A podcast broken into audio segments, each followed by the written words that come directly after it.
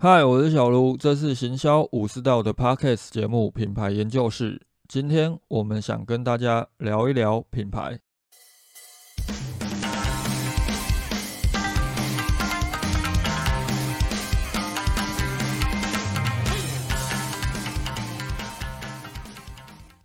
如果有从前面几集就开始收听的朋友，应该会发现，哎，我们今天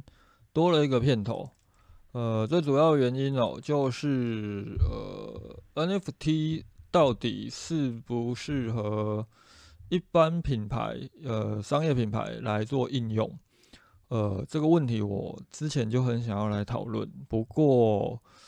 因为在 Clubhouse 开房这个议题太热门了，所以一定会引起很多的人想讨论。我怕到最后我房间会关不掉，所以最后我就干脆自己。录呃，直接录音，直接录音来谈这一个议题，那就想说，哎，就都要录音了，在测试设备的时候，就顺便录了个片头。呃，未来大致上应该都会以直接录音为主。那一方面，我直接执行上面也会比较弹性一点。那如果偶尔，哎，突然想要开个什么主题的，呃，简谈的话，也比较方便。啊，回归到今天我们要来跟大家探讨的这个议题哦，呃，可能你们在看，嗯，这个题目的时候会觉得，哦，我可能是想要持一个反面意见的，其实不是的，我必须要先破题的讲一下，我个人觉得 NFT 它是一个好东西，我会这样讲的原因，并不是因为我担心。呃，接下来我的客户会跟我讲，哎，我想发个 NFT，我拿砖块砸自己的脚。呃，不是，基本上这个东西它可以让数位艺术品，呃，登上拍卖会，甚至卖出高价，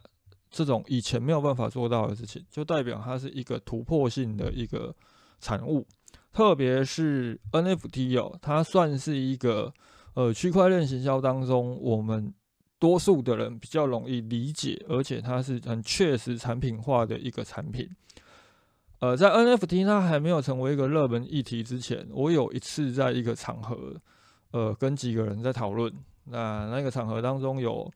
呃区块链方面的专家，那也有房地产的业者。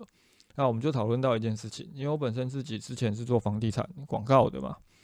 呃，我就要讨论到，哎，那接下来如果我我们有房地产业者。它从物业管理到，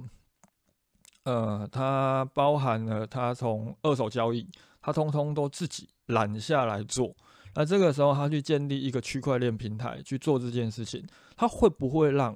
呃整个品牌的形象到房屋的整体销售更有价值？这其实是会的。哎，接着 NFT 出现了，NFT 让这件事情更容易成型了。我们就去思考一件事情：过去哦，建商卖房子，他就是卖掉了，卖掉了产权转移之后，哎，就没他的事了。后续这一些屋主，他不管怎么样去交易，他赚了多少钱，都跟建商无关。但是如果未来我们的每一个房子，它都有一个 NFT，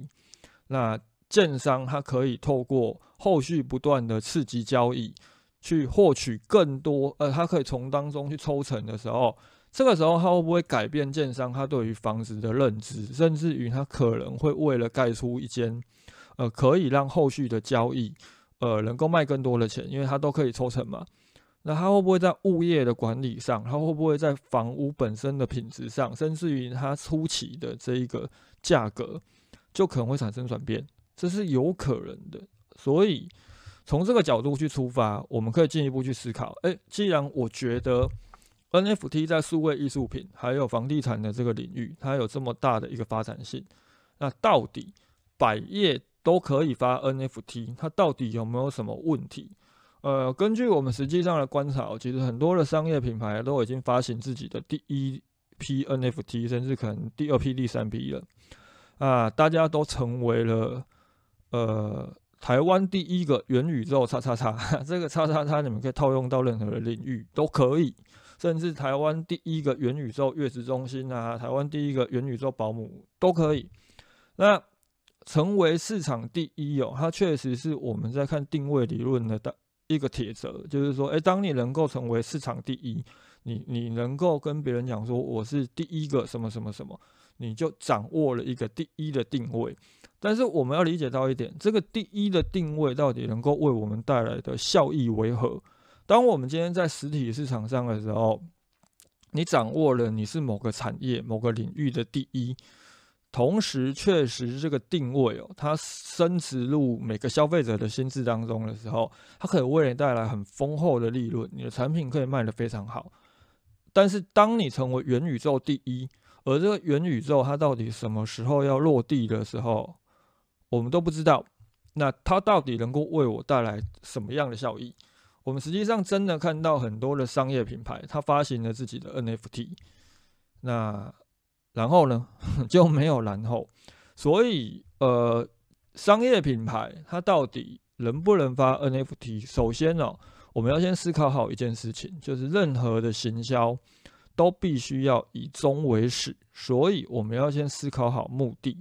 我们扣除掉那一种哦，我就是想要装逼。我觉得哦，我就是想要在我的品牌行销当中加入一些新东西，甚至于我觉得一定要尝试看看这一种我个人认为偏向于傲慢的行销人的心态。不谈，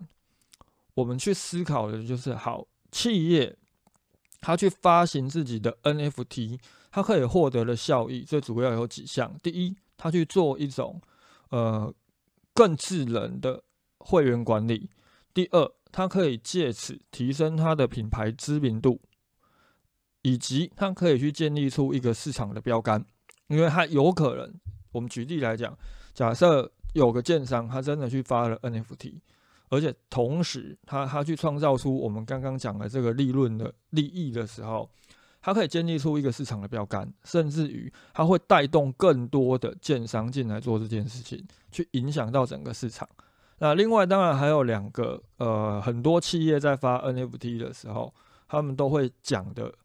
效益，就是触及潜在消费者，以及呃没有讲，但是隐藏在里面的增加产品的销售量。那这个时候我们就可以去思考一件事情哦。当我今天要触及潜在消费者，我希望能够借借由发行 NFT 去，呃，增加我的销量的时候，真的有必要吗？我我们有看到了一种说法，就是说，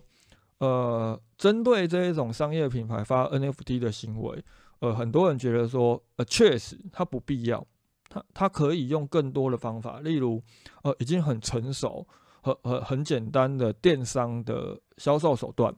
甚至用各种的工具，用用 A P P 啊，用甚至用 Light 就可以去做到上述可能想做的事情。那为什么要发 N F T？因为这就是一种破圈，是一种出圈。我个人是觉得这这是很典型的。当你手上拿着锤子的时候，你看什么都像钉子，很刻意的想要去表现 N F T 的一个广泛应用性。但是我们回归到整体市场面来看的时候，当我们明明可以用一个网站、用一个 App 就可以去做到的事情，甚至于你去发一张会员卡，你就可以做到的事情，你却要用 N F NFT 来做的时候，实际上你是把整个市场给做小了。这个在台湾的市场其实是很危险，因为我们台湾了不起，就只有两千三百万个人。那多数的企业其实他们在发 NFT 的时候是没有办法面向全球市场。那当我们今天市场已经够小的时候，我们却去做一个存在的资讯落差门槛，因为我们今天呃发行 NFT，首先第一，呃，可能你的消费者必须要有虚拟货币；第二，他可能还需要有一个加密的电子钱包，所以。存在这个资讯门槛的时候，即便今天真的有一些消费者，他想要去购买你的 NFT，他想要去获得这个富人，又或者他想要去收藏你的 NFT，他他还要还有很多的事情要做，所以我们等同于是把自己的市场给做小了。那或许我们可以透过发行 NFT 去触及到那一些所谓的币圈啊这些潜在的消费者，但是我们也要去思考一件事情。这一些消费者，这一些可能比较偏年轻的，对于资讯的接受度比较高的这一群人，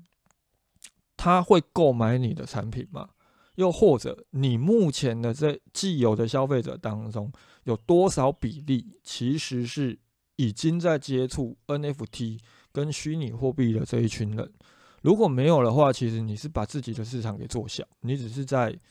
呃试探一个未知的可能性。不过我们这边提到的这个资讯落差哦，它其实已经逐渐的被呃打破了，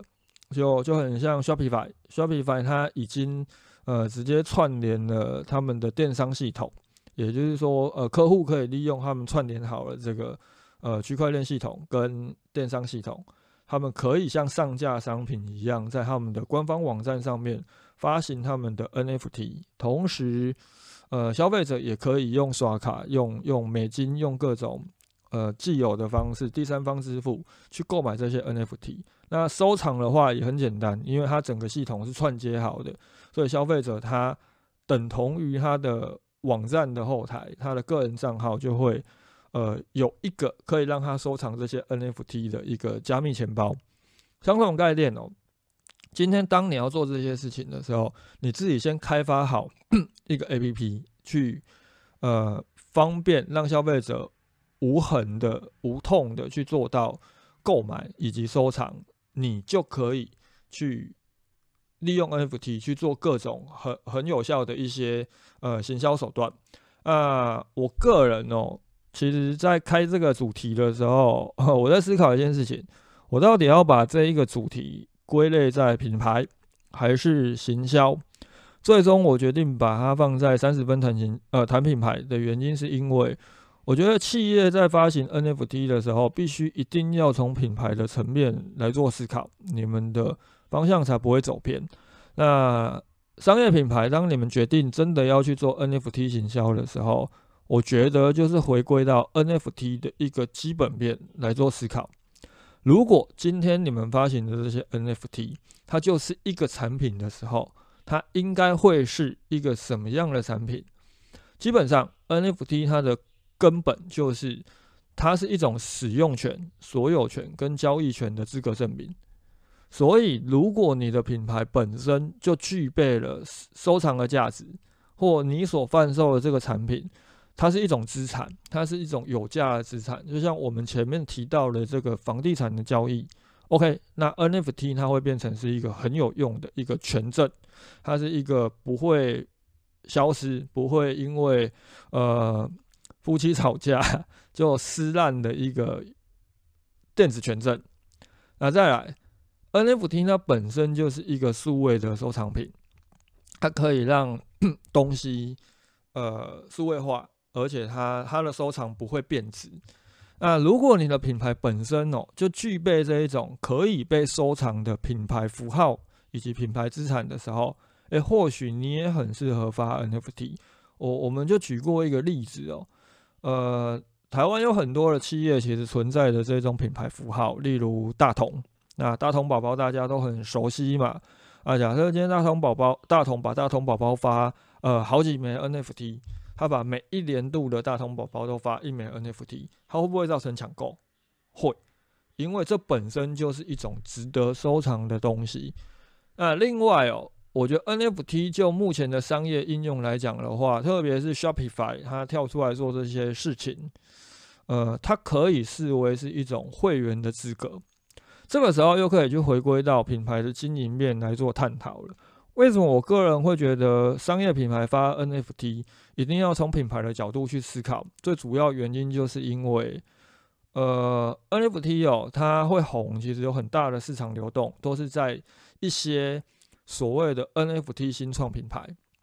那这些 NFT 新创品牌，它也没有所谓的实质产品，它也没有所谓的权益去赋能给消费者。为什么它可以创造出这么大的销售量？最主要原因是因为他们也是把自己的品牌做很深入的经营，他们会去经营社群，他们会去为他们的产品发想一个很完整的故事，所以我反而在很多的商业品牌发行 NFT 这件事情上面 看不到这一点。啊，我一直以来其实有看到一些不错的例子哦，我也都会分享到。呃，订阅社团的每日观察跟大家探讨。啊，前面跟大家提了几个，呃，我个人看到的一些商业品牌发行 NFT 可能存在的迷失跟盲点。接下来我来谈几个，呃，其实整体这样看下来，我觉得还蛮不错的一个 NFT 的实际商业应用。首先第一个就是飞鱼俱乐部，飞鱼俱乐部它是由那个呃网红连续创业家 Gary V 他呃投资的一个新的事业体。那这个飞鱼俱乐部它是怎么用 NFT？当你去买了他们的 NFT 之后，不代表你就可以到他们的餐厅用餐，免费用餐。你只是拥有了进入这家餐厅的资格，因为这个 NFT 就是一个会员呃会员资格证，也就是很多人都去讲到的类似高尔夫球证。那这个会员资格证它分成两级哦，就是呃一般价位跟高价位。啊如果你买的是比较高价位的那一个会员资格。你还可以享有包厢的权益，这个包厢是呃厨师会在旁边为你服务的那一种包厢。啊，比较有趣的就是哦，飞鱼俱乐部啊，这间餐厅还没开始营运，但是它的 NFT 已经销售一空了。这家餐厅预计要在二零二三年才会营业，这就很有趣。当你的 NFT 已经卖完了，但是你的餐厅还没有呃正式营运的时候。那这个 NFT 它已经在市场上存在着再交易的一个可能性哦，所以即便这家餐厅还没有开始营运，第一，它已经有一个先期的启动资金了。再来，如果有人在交易的这个 NFT，等同于飞鱼俱乐部都可以从抽成当中获得后续的一个呃金流，所以它颠覆了。餐厅经营的一个思维。过去我们在经营餐厅，我们在思考餐厅行销的时候，我们想的一定就是：哎，我我的设备应该要做的怎么样？我的环境要做怎么样？我的餐点要做怎么样？但是飞鱼俱乐部现在只需要思考一件事情：我怎么把这一间餐厅的知名度跟它的呃市场的话题打开来，让更多的人想要一窥究竟，甚至于想要第。成为第一批我们刚开幕的时候就可以进来吃的这一群消费者，这个时候他们的 NFT 这个会员资格证本身就具备了价值了，所以这是一个我觉得还蛮有趣的一个例子。当然，今天这家餐厅如果他们正式开幕了，呃，东西真的很难吃哦，有够雷，最后这个 NFT 有可能会掉价，但是我相信，呃，有一个好的开始，后续应该也不会差到哪里。啊另外哦，就是说，呃，台湾有一个知名的饮料手摇饮品牌日出茶太，日出茶太他们也发行了自己的 NFT 啊，这个 NFT 很有趣，他们是以竞标的方式进行，那最高出价者哦，他可以获得三百六十五天，也就是一年份的饮料免费兑换，呃，这就是大家很常讲的富人产品的富人。但是我觉得产品的富人，它其实不是一个呃商业品牌思考 NFT 应该要切入的重点，因为当你有很明确呃很明确的产品富人的时候，它会造成一个现象，你的产品价格本身就限缩了这个 NFT 的价值，那等同于你后续的这些交易，它很难往上跟，除非你本身的这个社群跟你的。呃，整体后续的规划做得很好。那日出茶太它有趣的地方在哪里？有趣的就是哦，当你获呃标到这个 NFT 之后，你也拥有未来日出茶太在元宇宙当中的加盟权。你可以在元宇宙里面开一家你的日出茶太。啊，这个例子为什么我觉得有趣的原因就在于说。其实很多的商业品牌在发行 NFT，然后对外宣称说：“哦，我是台湾第一家元宇宙叉叉叉。”实际上，他们根本没有真的去思考到，当元宇宙真的落地了，他们的 NFT 在元宇宙当中应该怎么呈现？他们在现实生活当中看起来就是一张 JPG 或一张 GIF 档。那实际上很有可能，真的今天元宇宙出现的时候。他们一杯饮料，他们也许好，呃，一块钱书籍，呃，一件衣服，他们到了元宇宙里面，他们还是一张 JPG，他们只变成只能挂在墙壁上的一个展示品，因为他们没有真的去思考到我的 NFT，我的品牌在元宇宙落地之后会是什么样子。但是日出茶太想到了，他他把它变成是一个加盟权，也就是说，未来你可以在元宇宙这个世界里面开一间日出茶太，你可以在里面卖饮料，呃，卖饮料，你可以。呃，去获得更多的获利，你你可以透过经营这一间元宇宙饮料店去取得更多的，嗯，你呃，不管是虚拟货币还是什么，啊，这部分呢，我觉得是我看到两个蛮有趣的一个商业应用，但是更值得大家探讨的其实是精品。我个人一直觉得，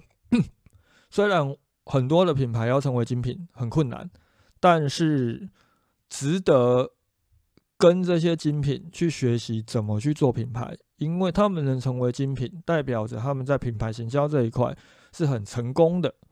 那如果大家对这部分有兴趣，有两本书可以给大家参考，一本叫做《向时尚品牌学风格行销》，那另外一本就是《奢侈品策略》，这两本都蛮值得看。啊，前阵子我也看到有人会整了几个精品哦，他们发行。NFT 跟区块链行销的一个应用当中，我看到三个品牌做的还不错。第一个就是 DNG，那 DNG 的 NFT 其实很简单，他他们在那个高定秀，他们在二零二一年的高定秀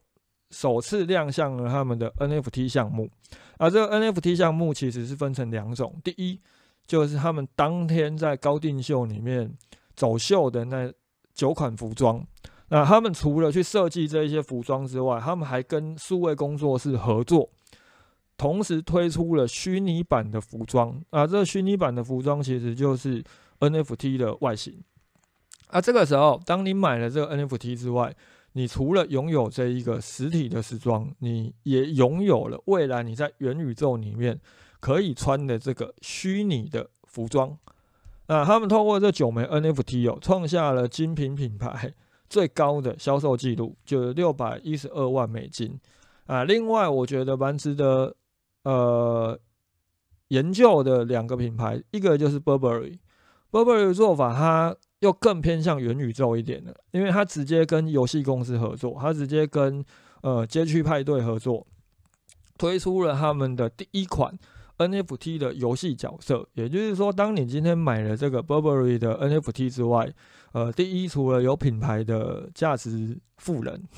他哦，这是 Burberry 的 NFT 耶，你可能转卖的时候就有高价。其次哦，你这个 NFT 它是可以直接变成游戏里面的角色，所以你是可以直接使用的。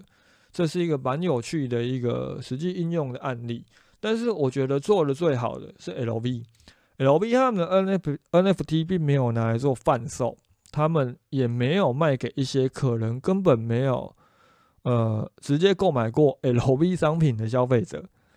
他们开发了一款区块链游戏，叫做 Louis the Game。那这一款游戏它是一个跑酷游戏，它就是操纵他们品牌的吉祥物的一个跑酷游戏，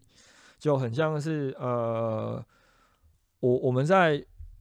位区啊，在手游上面很常看到，就是一个角色，他会在画面里面跑跑跑跑跑啊。当我们操作这个角色的时候，我们可以在游戏当中收集蜡烛。那当你收集的蜡烛量够之后，你就可以去解锁明信片啊。这些明信片哦，当你收集到明信片之后，其实每一张明信片它里面的内容都是 LV 的历史，他们。呃，曾经做过的设计，以及他们的一些工艺技术，这一些品牌的资讯，等同于你在玩游戏的过程当中，你会越来越了解呃 LV 这个品牌。另外，你收集的明信片越多，你也可以解锁更多他们这个吉祥物的新造型。它等同于是把游戏化这一块哦做到做到了极致。那这个时候，大家可能会想了解，哎，那关 NFT 什么事？诶，当你在玩这个游戏的时候，其实这个游戏它它也有很多区块链游戏的一个呃基础要素，就是说，当你在玩这个游戏过程当中，你等同于就是在进行运算，所以你可能会玩着玩着，哎，突然就跳出画面，就跳出了一个横幅，跟你讲，你获得了 NFT。你点击这个横幅之后，就可以拥有这个 LV 的专属 NFT。当然，它会有一个特点，这个 NFT 它也是限量的，而且它不是你你花多少钱就可以去获得。啊，LV 的这个做法哦，它完全就是源源于区块链的一个做法。第一，除了品牌的喜好者之外，它还会引来一群区块链用户。他他也许过去没有买过 LV 的东西，但是他本身是熟悉区块链的，他会去参与。那这一些过去可能对 LV 并不熟悉的这一群玩家，他们会因为透过游戏，进而了解 LV 这个品牌。接下来，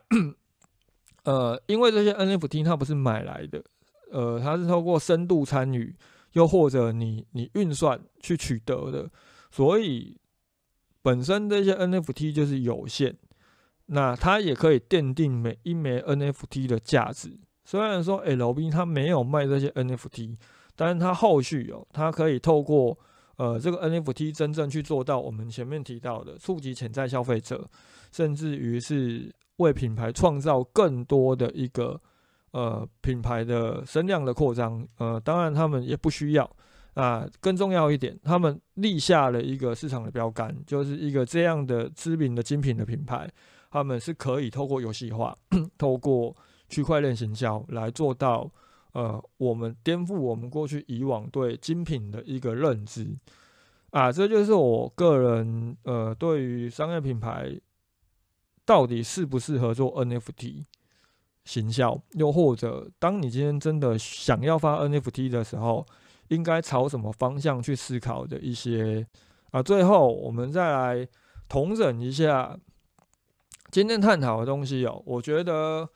商业品牌要发行 NFT 可以，但是你们必须要先把自己呃究竟为什么想发 NFT，你们想从当中获得什么的商业目的思考好。呃，不管你是想要去做会员管理，还是你希望借此提高你的品牌知名度，